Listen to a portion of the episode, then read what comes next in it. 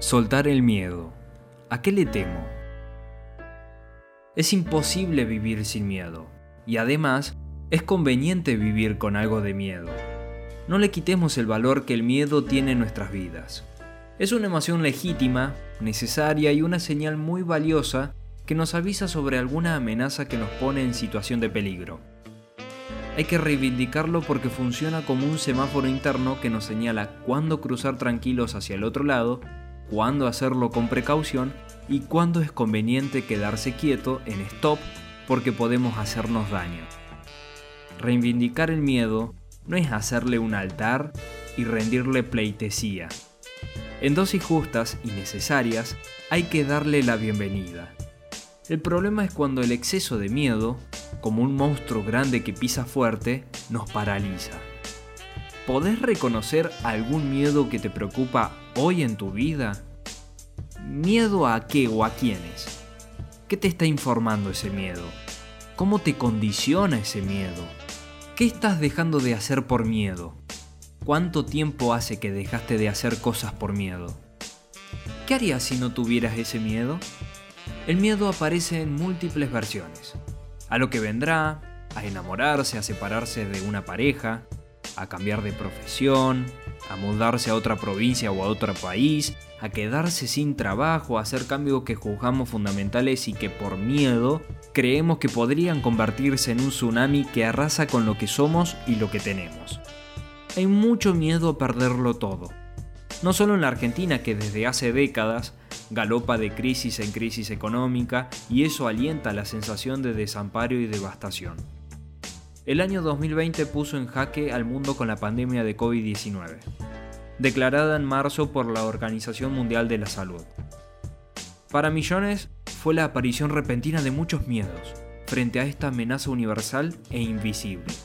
Miedo a morir, a sufrir, a contagiarse, miedo por sus seres queridos y miedo ante la incertidumbre de qué iba a pasar en el mundo y en nuestras vidas post pandemia. Como si no estuviéramos cambiando todo el tiempo como si no evolucionáramos, como si no atravesáramos éxitos y fracasos que modifican nuestro ser y nuestro hacer, como si no pagáramos precios por nuestros errores, como si no fuéramos benditos por las buenas decisiones que nos llevan a mejores resultados y por esas otras que podemos juzgar no tan buenas, pero que nos sacaron del lugar donde estábamos y nos llevaron a otros con el aporte de un valioso aprendizaje. ¿Cómo aprenderíamos si no nos equivocáramos jamás? En general, estamos más predispuestos a esperar que los cambios nos sorprendan, nos caigan, nos lleguen, nos atropellen, que a tomar acciones que nos permitan la gran metamorfosis para vivir completos y felices. Es frecuente que esas decisiones las tomemos cuando algún aspecto de nuestra vida ya está agonizando desde hace mucho tiempo, o cuando ya no damos más y no nos queda otra que hacerlo. Mientras tanto hemos vivido bajo la dictadura del sufrimiento, del miedo, de la opresión a nosotros mismos. A veces incluso sabemos que el cambio es inevitable pero esperamos que la decisión la tome otro u otros y nos quedamos esperando en un banquito a que nos la comuniquen.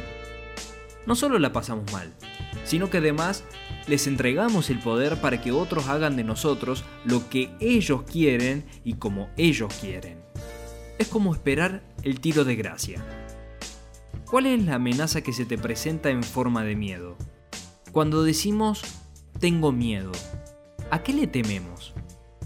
Reconocer la amenaza que genera el miedo es el primer paso para poder gestionarlo, para que deje de ser un problema y se convierta en una posibilidad.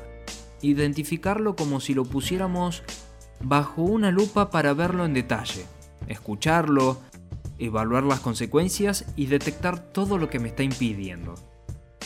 Aquí surge otra cuestión importante y fundamental. ¿Esa amenaza es real o es producto de nuestra imaginación? ¿Existe o nos estamos haciendo una película? ¿Es un hecho o es una fantasía nuestra? Tengamos en cuenta que el miedo también surge de todo lo que nos decimos a nosotros mismos y de las conversaciones que tenemos con los demás. ¿Cuántas veces imaginamos consecuencias que después no se dieron en los hechos? ¿Cuántas veces creemos que tal o cual persona va a accionar de una manera y después resulta que nos sorprende. Tan importante como desafiar, desmitificar y deshilachar lo que interpreto como amenaza es reconocer, resignificar y buscar cuáles son los recursos con los que cuento para enfrentarla. Saber lo que sí tengo es una maravillosa herramienta para entrar en este paraíso llamado confianza y gestionar el miedo que nos permite arribar al mejor de los lugares humanos, la dignidad. Para ello es necesario saber cuáles son mis valores, mi propósito, mis intereses, mis dones y habilidades, mis recursos, humanos, económicos, materiales, las circunstancias que me rodean y también mis limitaciones. Es un maravilloso ejercicio que pocas veces hacemos.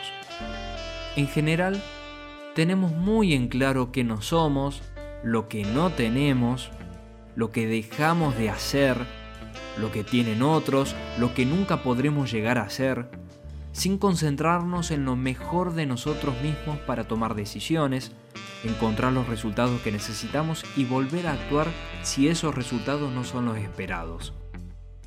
Apoyarnos en la confianza es un estupendo trampolín para lanzarnos a la vida que soñamos. En la medida que lo hagamos viviremos completos, felices y orgullosos de estar acá como protagonistas con sentido.